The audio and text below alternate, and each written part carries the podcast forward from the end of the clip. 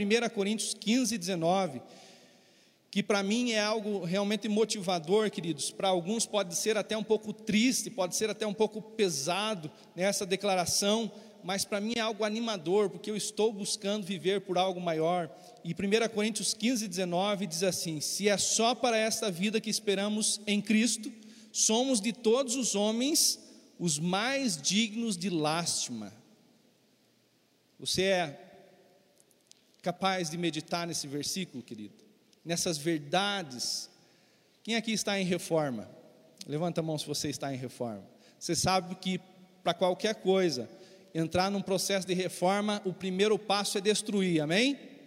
Então, deixa o Senhor destruir nesse momento com essa verdade, qualquer sofisma, qualquer engano, qualquer é, é, é, imaginação né, do nosso coração que muitas vezes se manifesta enganoso que esteja fazendo você viver, empregando tudo que você é e o que você tem nesse mundo, porque a Bíblia está dizendo que se nós esperamos em Cristo apenas para as coisas relacionadas a esta vida, nós somos os homens mais dignos de lástimas que possam existir. Amém? Isso me faz entender que há algo maior. Amém? Quando nós olhamos né, para a imensidão desse mundo, para a grandeza desse universo, né, para tudo aquilo que Deus fez, né, para aquilo que o homem descobriu, produziu através da ciência, né? Quando nós vemos olhamos para as personalidades, né, para as pessoas né, importantes desse mundo, né? Eu não sei você, mas às vezes eu me sinto tão pequeno, me sinto tão insignificante, né? Mas ao mesmo tempo eu me lembro, queridos, que por causa de mim e de você, Jesus foi para a cruz e acontece algo assim que meio que é mágico, que de um momento para o outro, aquela pessoa tão insignificante, tão pequena, começa a realmente entender a importância, o sentido que tem. Amém, queridos? Então, eu não sei qual é, né, é o, o, momento da tua vida que você né, está experimentando, passando, se você tem pensado dessa maneira, que é tão pequeno, que é tão insignificante, que talvez né, não faça falta no ambiente onde você convive, eu quero lembrar você que Jesus foi para a cruz por mim e por vocês. Isso está mais uma vez dizendo que nós não nascemos para cumprir apenas um ciclo terrestre, mas que nós fomos é, criados, gerados em Deus para algo maior. Amém? Se nós formos pegar a lista né, de milagres que a Bíblia relaciona, nós vamos ver coisas tremendas, e daí né, vem a pergunta: mas para que tudo isso, Senhor? Será que Deus tem a necessidade né, de impressionar as pessoas? Será que Deus ele quer né, ser reconhecido? Ele, ele tem necessidade de elogio? Não, queridos. Quando Deus abre o mar, quando Deus faz sair água da rocha no deserto, quando Deus faz cair pão do céu, quando Deus né, cura um coxo, cura um enfermo, quando ele liberta um endemoniado? Será que Deus está se promovendo? Será que Ele está dizendo: Você é importante para mim, eu amo você, eu quero fazer algo maior na tua vida? Qual é a resposta, queridos? Nós descobrimos então que nós somos importantes para Deus, mas que nessa vida, né, independente do que você viver, há algo maior ainda. Amém? Se eu fosse tentar te ajudar a definir esse algo maior com uma palavra apenas, eu ia sugerir para você pensar na palavra reino. É algo que parece que está tão distante, né? É, enquanto lemos a palavra de Deus, nós visualizamos essa palavra, nós nos relacionamos com ela em vários momentos, mas parece que é coisa do passado, parece que né, nós estamos vivendo hoje né, outro estilo né, de vida, que o reino acaba não fazendo tanto sentido, mas eu queria que você pensasse agora né, se visse dentro de um reino, onde há um rei, onde há um castelo, queridos, você não é apenas né, um funcionário desse castelo, você é filho do dono do castelo, amém? E quando nós imaginamos essa realeza, nós entendemos que né, o que Deus tem para fazer na nossa vida é algo muito maior do que na realidade estamos vivendo. Eu, eu vou né, ser ousado a sugerir aqui, queridos, a dizer aqui que muitos aqui estão vivendo muito pouco, talvez seja até difícil de calcular, né, é, em relação àquilo que Deus tem sonhado para vocês. E eu, eu me coloco nessa realidade, eu sei, queridos, Deus tem grandes coisas para cada um de nós. E nessa, nessa noite, né, seja ousado também, né, com a ajuda do Espírito Santo, para identificar o quão pequena margem né, dessa vida abundante você está experimentando.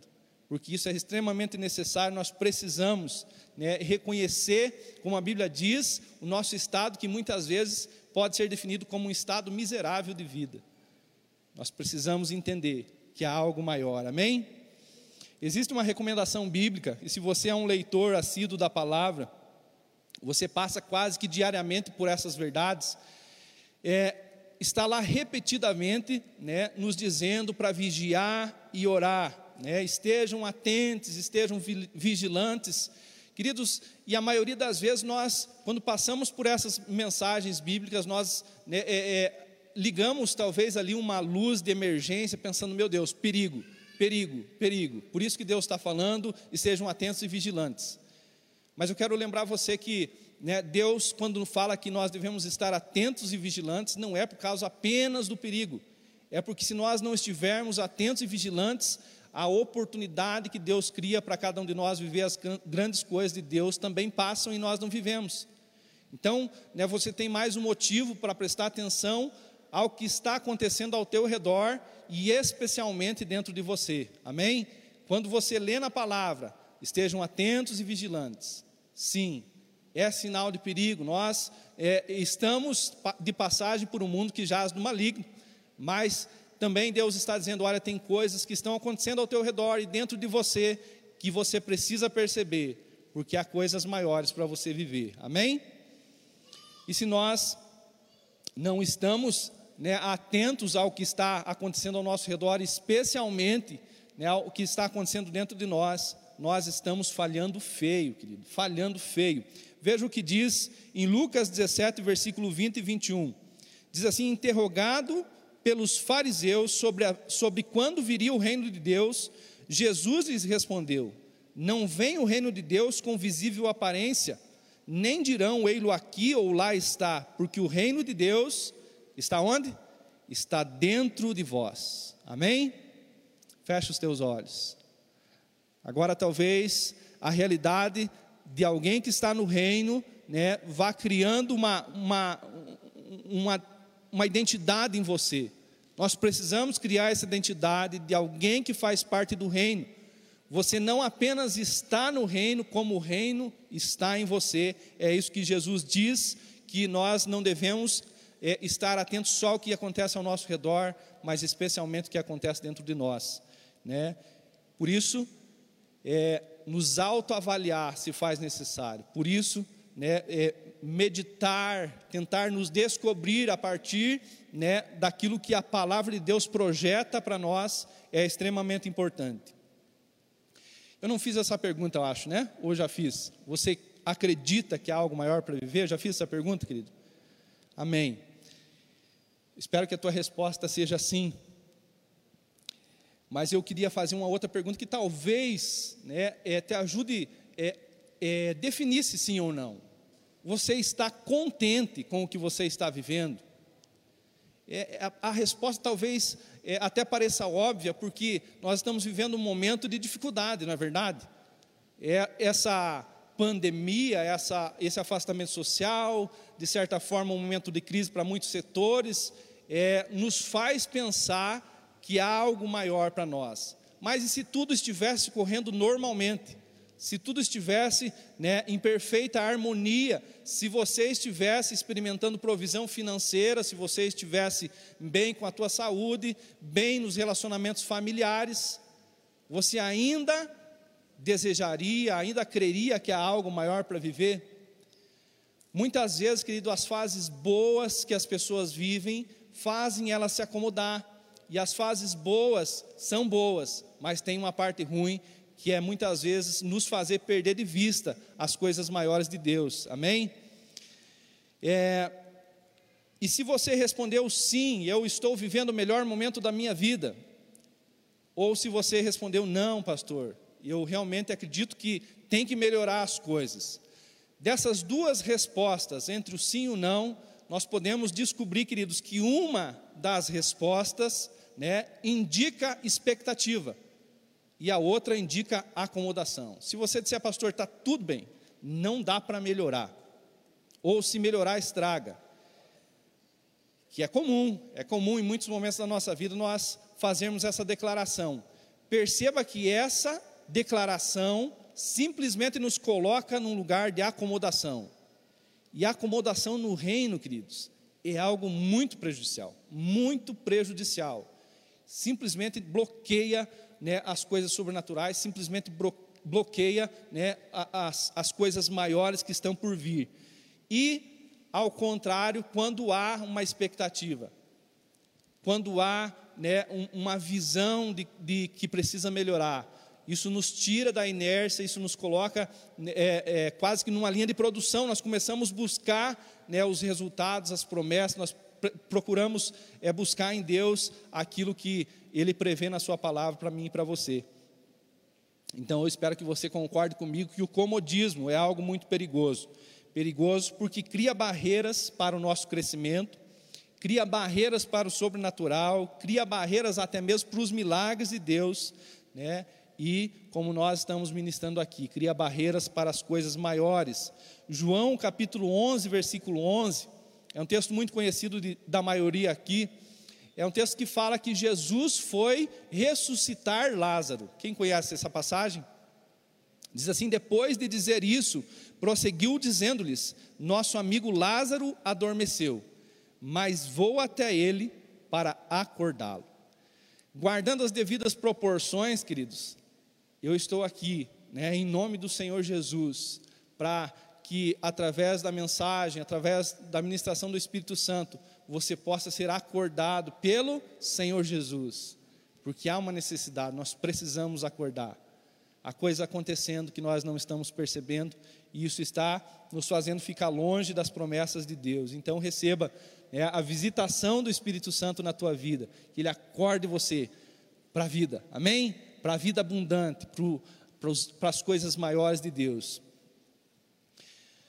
Outra coisa importante, queridos, é que quando nós entendemos que os resultados de uma vida acomodada nem sempre é, são satisfatórios, quando nós descobrimos que é, muitas coisas que nós estamos vivendo são resultados, melhor dizendo, da, de uma vida acomodada, nós até mesmo paramos de culpar Deus, amém? E eu sei que todo mundo aqui erra, eu erro bastante, inclusive, né? talvez mais do que vocês. E muitas vezes eu talvez transferi a responsabilidade de algumas colheitas, de algumas é, é, coisas que vivi para Deus, do tipo, Deus, por que o Senhor deixou acontecer isso? Deus, por que, que o Senhor não mudou essa realidade? Deus, por que, que o Senhor não mudou eu? Né? Mas quando nós entendemos que há resultados que são consequência da nossa vida acomodada, talvez a gente até mesmo mude esse, esse contexto de, de responsabilizar Deus né, pelas nossas escolhas e atitudes erradas.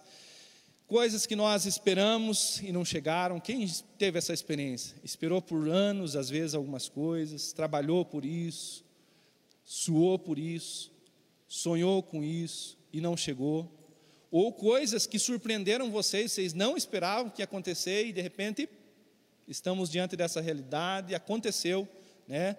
É, será que nós muitas vezes não estamos com falsas expectativas em relação a Deus? Dá para ter falsas expectativas em relação a Deus? Dá para ter, queridos, dá para ter. Nós precisamos né, viver grandes expectativas em Deus, mas alinhadas com as suas promessas. Uma coisa muito simples. Quem aqui crê que Deus quer salvar todas as pessoas? Amém? Ele vai salvar todas as pessoas? Não. A Bíblia é muito clara, é muito específica, que Deus quer salvar todos os homens, todas as pessoas da face dessa terra. Mas a realidade é, não é todas as pessoas que vão ser salvas. E aí a culpa é de quem, queridos? Não são falsas expectativas se nós esperarmos que simplesmente todas as pessoas sejam salvas. É uma missão da igreja qual que é? Levar as boas novas do evangelho, contribuir para o processo de salvação. Se nós como igreja paramos, nos acomodamos, né, não podemos esperar que Deus alcance os perdidos. Nós precisamos ter realidades, né, é, é, alinhadas com a verdade da palavra, mas isso é só para você ter uma ideia. É a coisa mais importante para Deus, mas nem a coisa mais importante para Deus ele não vai realizar sobre todas as pessoas, porque há uma margem de participação em diversos assuntos que é nossa, que é de cada pessoa individualmente. Então nós precisamos alinhar nossas expectativas de forma bíblica, de forma né, coerente com a verdade de Deus. E, e um problema significativo para cristãos e não cristãos é exatamente né, esse, é, essa dificuldade de admitir as nossas falhas. Nós vamos ler um texto que é muito conhecido também, que até mesmo as crianças né, é, conseguem lembrar da história, que é a história é, é de Jonas. Todo mundo aqui conhece, né? Nem que seja superficialmente, eu acredito que todo mundo aqui conheça a história de Jonas. Jonas teve um problema em admitir né, as suas falhas, as suas dificuldades, as suas limitações.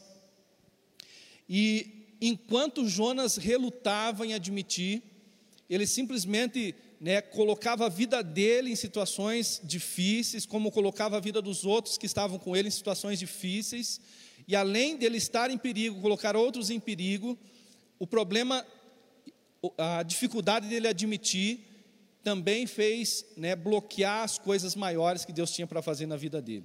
Se você conhece bem a história de Jonas, no finalzinho lá, né, do último capítulo de Jonas, fala que Deus usou Jonas né, como um pregador das boas novas, pregador do arrependimento, e mais de 120 mil pessoas se arrependeram dos seus pecados né, e foram é, é, guardadas é, de um juízo que Deus estava é, é, pronto para executar sobre aquela cidade de Nínive.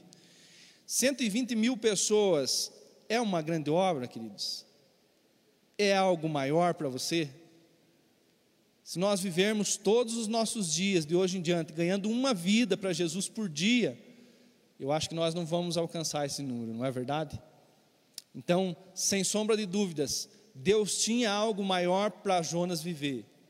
Mas enquanto ele relutava em admitir algumas coisas, ele não, ele, ou melhor, ele se colocava em risco, ele colocava em risco as pessoas ao redor dele e bloqueava esse algo maior. Eu vou ler rapidamente aqui Jonas, do, o capítulo 1, do versículo 1 ao 10.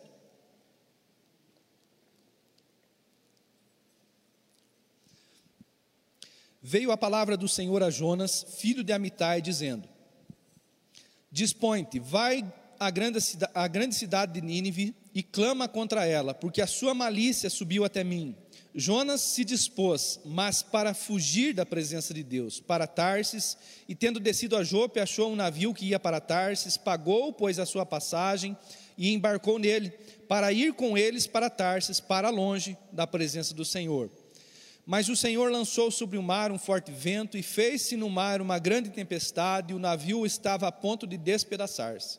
Então os marinheiros, cheios de medo, clamavam cada um ao seu Deus e lançavam ao mar a carga que estava no navio, para o aliviarem do peso dela. Jonas, porém, havia descido ao porão e se, deita, e se deitado, e dormia profundamente. Chegou-se a ele um, o mestre do navio e lhe disse: Que se passa contigo? Agarrado no sono, Levanta-te, invoca o teu Deus. Talvez assim esse Deus se lembre de nós, para que não pereçamos. E diziam uns aos outros: Vinde lancemos sortes, para que saibamos por causa de quem nos sobreveio esse mal. E lançaram sortes, e a sorte saiu, caiu sobre Jonas. Então lhe disseram: Declara-nos agora, por causa de quem nos sobreveio este mal. Que ocupação é a tua, de onde vens, qual é a tua terra e de que povo tu és? Ele respondeu: Sou hebreu e temo ao Senhor, o Deus do céu, que fez o mar e a terra. Então os homens ficaram possuídos de grande temor e lhe disseram: Que é isto que fizestes? Pois sabiam os homens que ele fugia da presença do Senhor, porque lhe havia declarado. O que que Jonas precisava admitir? Que Deus é maior, amém?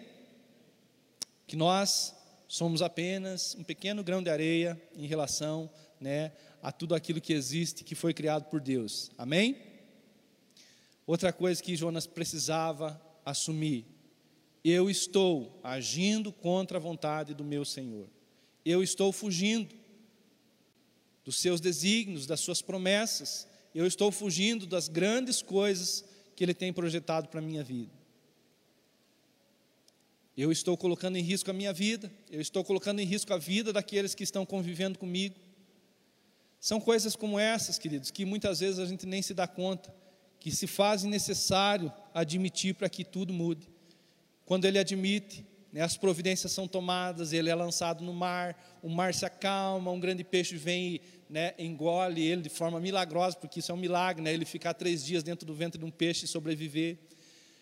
E curiosamente o peixe vai e lança ele fora, né, lá na cidade de Nínive, onde ele tinha que ir, que ele relutava ir. E lá, contra a vontade ainda, relutante contra Deus, ele prega né, uma mensagem de arrependimento. Aquele povo se arrepende, faz o inesperado, né, o que se espera de um cristão. Que um cristão se arrependa, que um cristão jejue, que um cristão ore. Mas Nínive não era uma cidade de cristãos e aquele povo né, se coloca né, num estado de arrependimento, de jejum, né, e Deus se compadece deles e perdoa eles, mas ainda Jonas reluta, né, é, quer que a vontade dele prevaleça, que a justiça dele prevaleça, e Deus né, se manifesta mais uma vez. Queridos, são coisas como essa, né, talvez existam inclusive outros exemplos bíblicos que sejam mais específicos ainda, mas mostrando que nós precisamos admitir algumas coisas na nossa vida para viver algo maior. Amém? Certamente há coisas grandes para nós vivermos se nós admitirmos. E eu vou falar aqui, queridos, rapidamente, sobre três níveis na vida de uma pessoa, né? E com certeza absoluta, você está vivendo em um desses níveis. O primeiro nível de relacionamento com Deus que é comum a todas as pessoas, a todas as pessoas, não estou dizendo só os que estão aqui, ou que estão em um culto nesse, nesse momento. Mas esse primeiro nível, o primeiro e o segundo nível é algo comum a todas as pessoas. O primeiro nível é misericórdia. Todas as pessoas na face da terra podem acessar esse nível de relacionamento com Deus, que é misericórdia. E misericórdia, queridos, tem um significado muito importante, que é errar e não receber né, o, o, o, que nós merecemos por causa do nosso erro. Isso não é maravilhoso? Todo mundo aqui erra, né? Eu imagino que todos aqui né, sejam humildes a ponto de admitir isso. Errar e receber perdão, errar e não colher as consequências, isso é misericórdia de Deus. Isso está disponível a todas as pessoas da terra. E esse é o primeiro nível né, de relacionamento. Nós vamos descobrir se nós estamos vivendo aqui, nesse nível raso. Não, não me entendam mal, não pensem que eu estou falando mal da misericórdia, porque sem ela, a Bíblia diz que nós já teríamos sido consumidos. Mas há algo maior. Há algo maior do que misericórdia, amém? Então ela é o primeiro nível dos, ela é o primeiro dos três níveis, é por onde todos começam, afinal, em meio ao pecados e sentenciados à morte, onde nós estávamos, somente a misericórdia de Deus para nos resgatar dessa escravidão. Para mim explicar melhor né, como que funciona esse primeiro passo na vida com Deus, eu queria lembrar você né, do, do povo de Israel, escravo no Egito. Eles é, é, a Bíblia fala que Deus viu o sofrimento daquele povo no Egito, enquanto eram oprimidos, enquanto eram escravizados, e Deus se compadeceu deles. E Deus providenciou um libertador que nós conhecemos, né, Moisés, e houve um processo de libertação. Mas será que Deus libertou aquele povo porque eles mereciam? Eles eram perfeitos, eles eram bons, eles eram agradáveis a Deus? Ou será que Deus, nesse momento, empregou a misericórdia?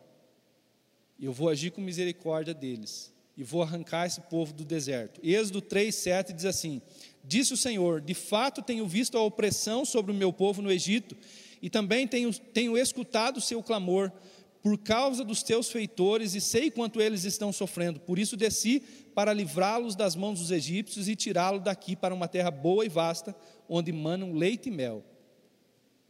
Para mim, esse é o primeiro passo, queridos primeiro passo no relacionamento com Deus, onde Deus olha para a terra, Ele identifica você, Ele identifica eu, e Ele vê o quanto uma pessoa que está mergulhada no pecado está sofrendo, e Ele vê lá na frente o quanto essa pessoa vai sofrer ainda, então Ele manda um libertador. Nesse caso, não é Moisés, é Jesus, amém? Esse é o primeiro passo, ele diz: Jesus, meu filho, meu filho amado, derrama misericórdia sobre essa vida, resgata ela, ele não merece, ele nem me conhece, ela nem me conhece, ele ainda está fazendo tudo errado, mas eu não me importo com isso, contanto que ele saia dessa escravidão. Esse é o primeiro passo, queridos. Todo cristão começa por aqui. Todo cristão conhece Deus, conhece Jesus porque a misericórdia dele se manifesta a nós. Amém? Nesse nível a gente não recebe a punição que nós merecemos. Veja que tremendo isso. Nesse nível de relacionamento com Deus, Deus fala: Não, não vou punir ele. Eu não vim para punir, eu vim para salvar. Nesse nível nós não recebemos a nossa a punição que nós merecíamos. Misericórdia é o meio pelo qual Deus zera as nossas dívidas. Amém? Quem aqui tem algum tipo de dívida? Imagino que a maioria, pelo menos as estatísticas dizem, né, que a maioria dos brasileiros tem algum tipo de conta, algum tipo de dívida.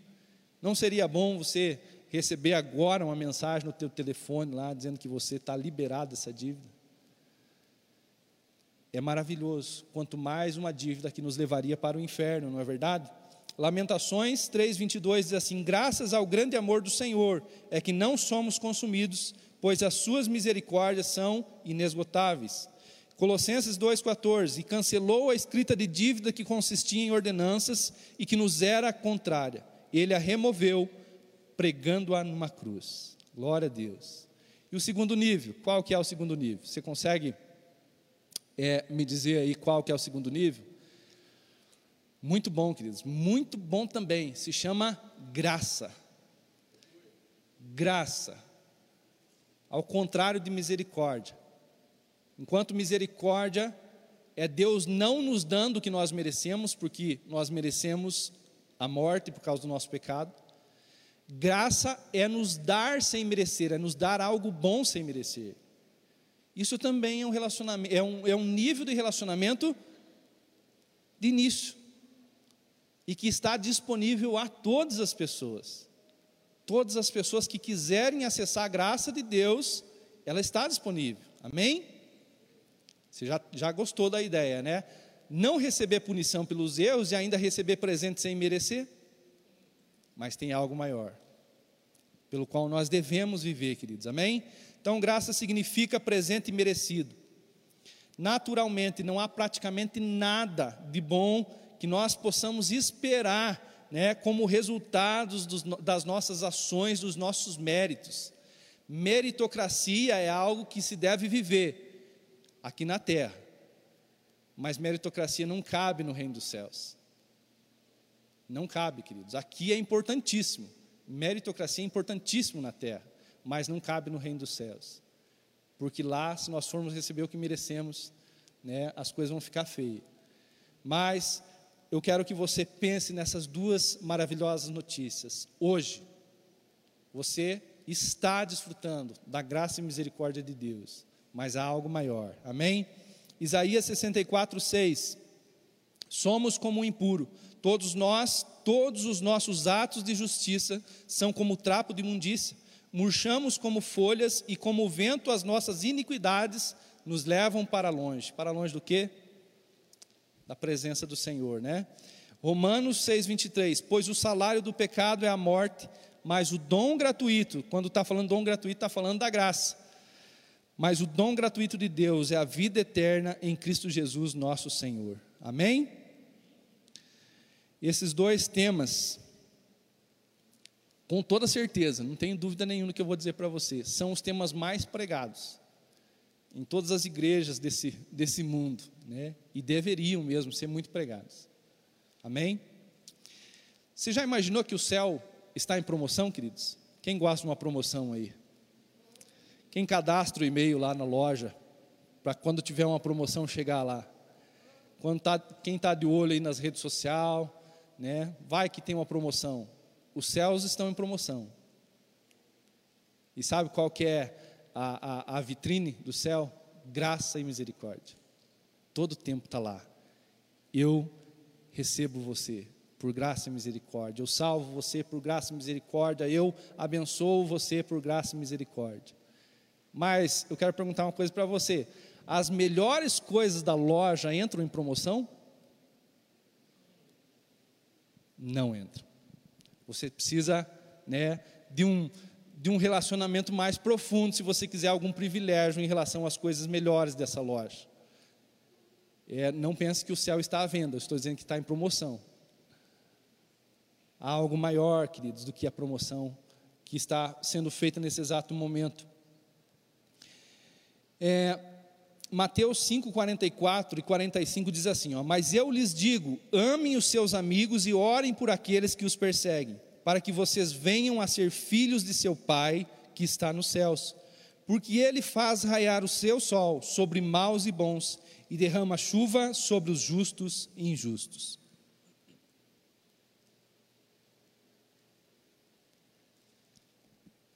Normalmente, a gente né, pega algumas partes específicas da palavra. Nesse texto, o que é agradável saber? Que Deus faz raiar o seu sol sobre os maus e os bons e derrama chuva sobre justos e injustos. Isso é algo maravilhoso. Mas você percebeu que aqui não tem diferença entre cristão e não cristão? Para todo mundo é a mesma medida. Mas a primeira parte, né, no versículo 44, nos dá uma ideia, nos dá uma dica sobre algo maior. Mas eu lhes digo: ame os seus inimigos, orem por aqueles que os perseguem, para que vocês venham ser o quê? Filhos de seu Pai que está nos céus. Aqui as coisas começam a clarear. Há algo maior. Há algo que Deus faz para os bons, para os maus, para os justos, para os injustos, para os pecadores, para aqueles que estão se santificando, para aqueles que promovem a verdade, para aqueles que promovem a mentira, algo que está sendo dispensado a todas as pessoas, e isso nós chamamos de graça e misericórdia. Mas há algo que é só para os filhos, há algo que é só para os servos, há algo que é só para os íntimos. Amém, queridos? Quem, na tua concepção, é a pessoa perfeita, que já passou por essa terra? Que hoje está entre nós, Jesus. E o que, que ele era mesmo?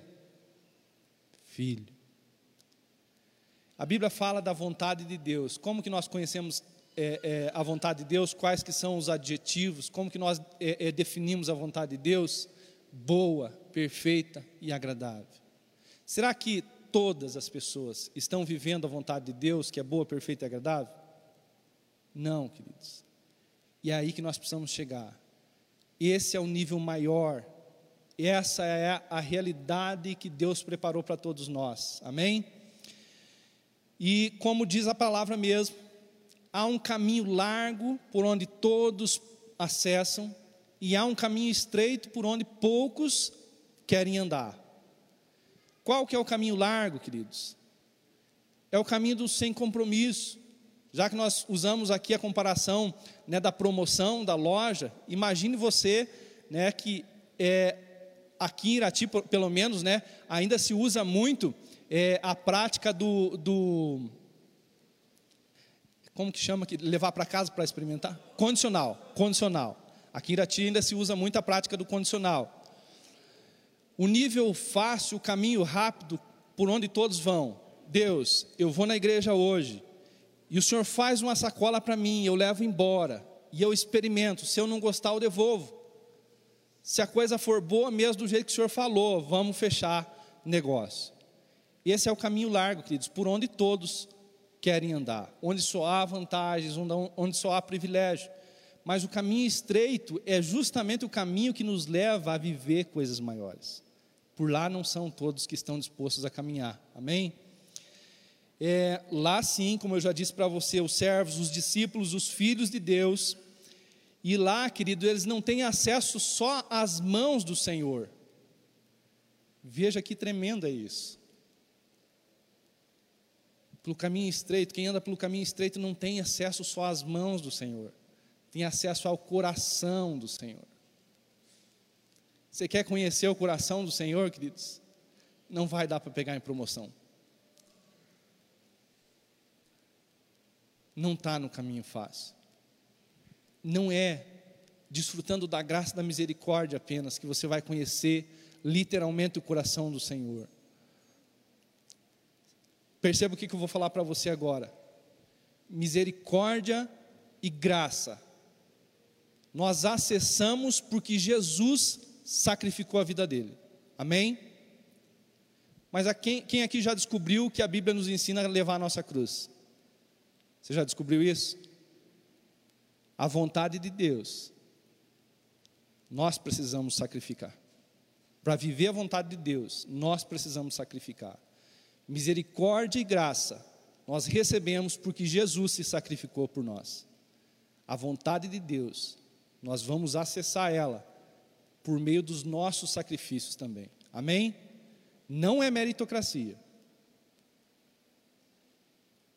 É obediência. Amém?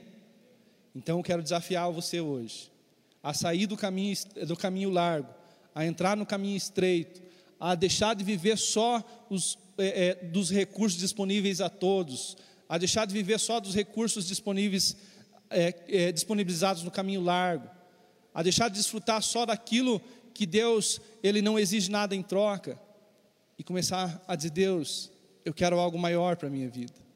Eu quero conhecer o teu coração, eu quero acessar o teu coração, não apenas as tuas mãos.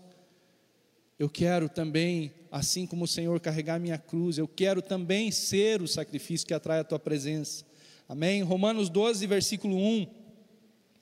Diz assim: Portanto, irmãos, rogo-lhes pelas misericórdias de Deus que se ofereçam em sacrifício vivo, santo e agradável a Deus. Então, o que eu falei não está errado, queridos. Nós também precisamos nos sacrificar. Ainda diz assim: Este é o culto racional de vocês. Não se amoldem ao padrão desse mundo, mas transformem-se pela renovação da sua mente, para que sejam capazes de experimentar e comprovar a boa, agradável e perfeita vontade de Deus. Aleluia. Há algo maior? Não há. Não importa que já experimentou em Jesus, há algo maior ainda para acessar misericórdia e graça, não precisamos carregar a nossa cruz, não precisamos negar as nossas vontades. Você ainda pode continuar por algum tempo fazendo o que você gosta, e ainda assim desfrutar da misericórdia e da graça. Nós não precisamos andar totalmente em santidade, dá para viver mais ou menos, meio santo, meio profano. Ainda graça e misericórdia podem ser acessados em determinados níveis, andando assim. Nós não precisamos fazer aquelas coisas que a gente acha difícil, né?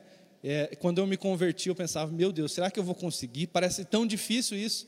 Tem coisas que a Bíblia diz que parece impossível, não apenas difícil. Queridos, quando nós descobrimos o coração de Deus, não tem nada difícil. Amém? Mas se você quiser ainda só graça e misericórdia, né? Talvez você consiga conciliar algumas coisas. Mas se você quiser viver algo maior, vai precisar deixar essas coisas para trás essa vontade perfeita, boa e agradável. Jesus não apenas ensinou como viveu, e para vivê-la, precisou entregar sua vida. Mateus 6,33 diz assim: Busquem, pois, em primeiro lugar o reino de Deus e a sua justiça, e todas essas coisas lhe serão acrescentadas. Há uma ordem de prioridade para quem quer viver as coisas maiores de Deus.